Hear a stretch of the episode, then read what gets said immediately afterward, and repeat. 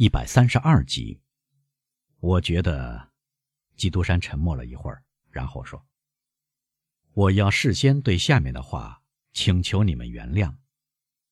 我觉得，德维洛夫小姐由于想跟努瓦迪亚先生所憎恶的人的儿子结婚，而得罪了祖父。但，即使努瓦迪亚先生剥夺了他的继承权，他却找不到同样的过错去责备可爱的埃德瓦呀。可不是，先生。”德维洛夫夫人用难以形容的音调大声说：“可不是不公道，不公道的可恶吗？这个可怜的埃德瓦，他同瓦朗蒂娜一样，确实是努瓦迪亚先生的孙子。如果瓦朗蒂娜不该嫁给弗朗兹先生，努瓦迪亚先生就该将全部财产留给他。再说，埃德瓦用的是家族的姓氏，可是即使假设瓦朗蒂娜确实被他祖父剥夺了继承权。”他仍然比埃德瓦富有三倍。出击之后，伯爵只听不说。唉，威勒夫又说：“唉，伯爵先生，我们别谈这种家庭琐事吧。”是的，不错，我家的财产会扩大穷人的收入，这些穷人今天是真正的富人了。是的，我的父亲要剥夺我。合理合法的希望，而且是无缘无故。但我呢，我会像一个通情达理的人，像一个有心肝的人那样处事。我曾答应过的艾皮奈得到这笔款的利息收入，哪怕我节衣缩食，也要办到。可是，德维洛夫夫人说，他又回到在他内心深处不断低语的执着想法上来。兴许不如把这件倒霉事告诉德埃宾奈先生，让他自己收回诺言。啊，那就糟透了！维洛夫高声说：“糟透了。”基督山重复说：“肯定无疑。”维洛夫回答，情绪缓和下来。婚事破裂，即使是出于金钱原因，对姑娘会产生不利结果。再说。我想平息的往日的谣言又会甚嚣尘上，不，这样做不行。如果德埃皮奈先生是个正派人，他会由于瓦朗蒂娜被剥夺遗产继承而比先前更加守约；否则，他只是想贪财逐利。不，这是不可能的。我的想法同德维勒夫先生一样，基督山说。同时凝视着德维勒夫夫人。如果我算得上他的朋友，可以给他忠告，我去鼓励他。德埃皮内先生快要回来了，至少我听说是要完婚，因此这门婚事不会解约。我最终会参加这场游戏，结局大概对德维勒夫先生非常光彩的。德威勒夫。明显的喜笑颜开，站了起来，而他的妻子脸色有点苍白。好，他说：“这正是我想听到的话。对于像您这样一位顾问的意见，我感到自豪。”他说着，将手伸给基督山。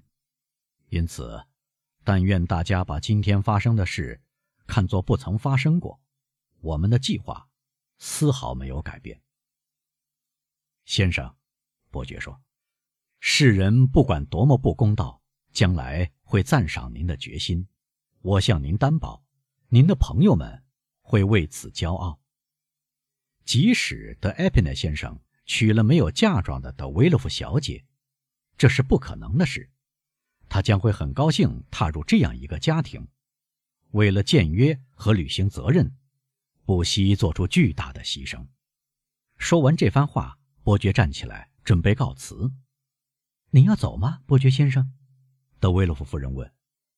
我不得不告辞，夫人。我来拜访，仅仅是让你们记住星期六赴约。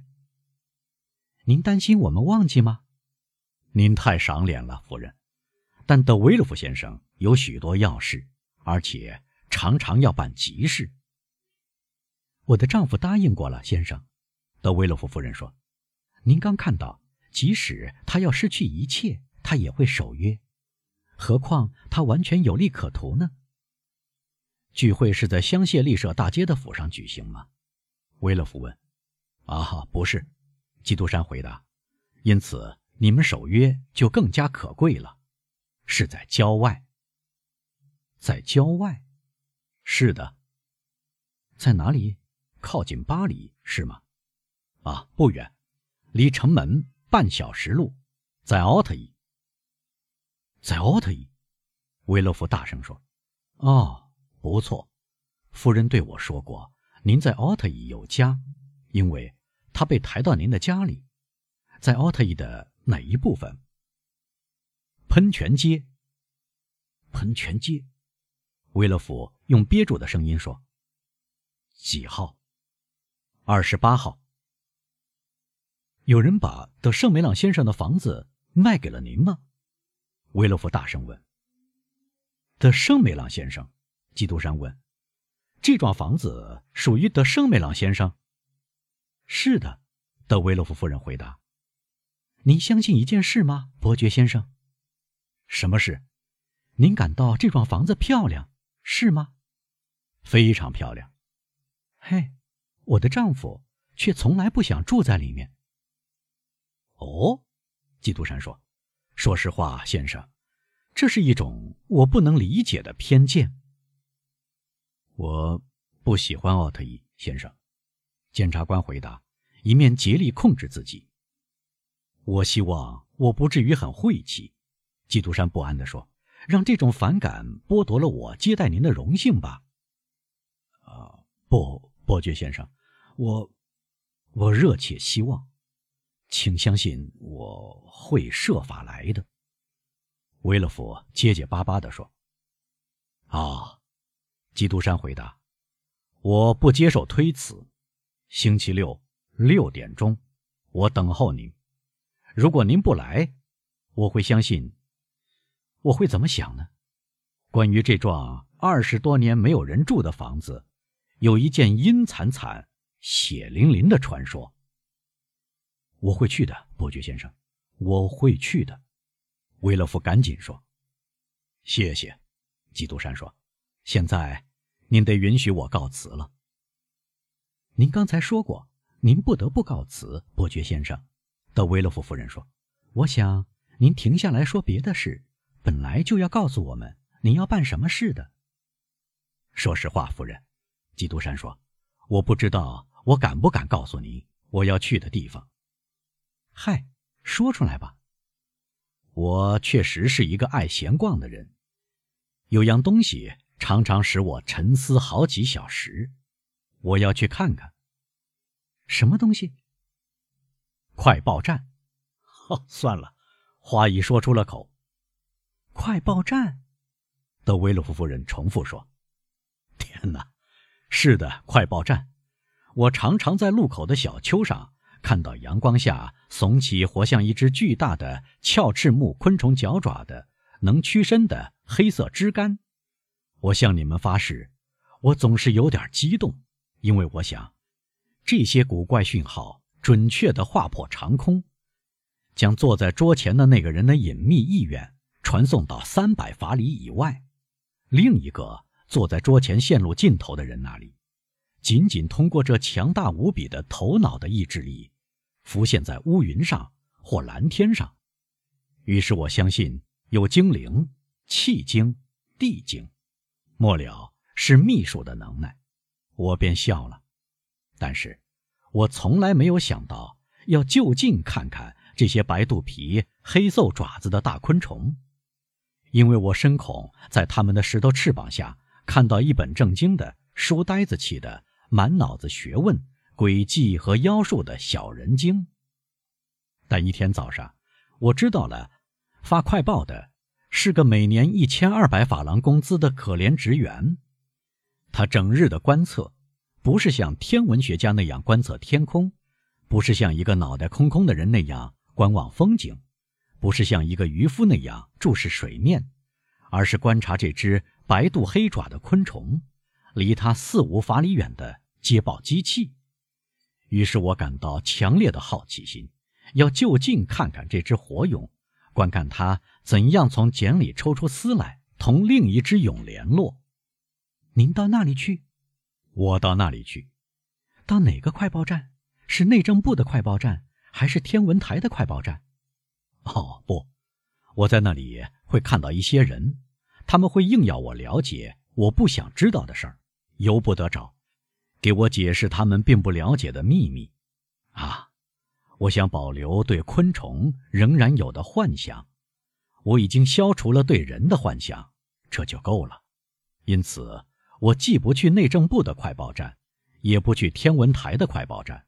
我要找的是旷野中的快报站，在那里看到一个僵化在塔房里的纯粹的老石头。您真是一个古怪的大贵人，威勒夫说。那您建议我研究哪条通讯线呢？眼下最繁忙的那条线。好，那么是西班牙那条线喽。不错，您需要一封大臣的信。以便给您解释一番吗？不，基督山回答。相反，我已经对您说过，我什么也不想了解。一旦我有所了解，便再也没有快报，只有蒂沙泰尔先生或德蒙特利维先生的讯号，传达给贝约纳市长，并转成两个希腊字“快报”。我想保持对黑爪昆虫和可怕的字的纯粹性。和全部敬意。那么您应该走了，因为在两小时内天就要黑了，您将什么也看不到。见鬼！您让我心慌意乱。哪一站最近？去贝约纳那条街吗？是的，去贝约纳那条街。沙地勇快报站。过了沙地勇快报站呢？我想是蒙拉丽塔快报站吧。好，谢谢，再会。星期六我会把我的印象告诉你们。在门口，伯爵跟两个公证人相遇，他们刚立好剥夺瓦朗蒂娜继承权的遗嘱，正要离去，很高兴办成了一个势必使他们扬名的文件。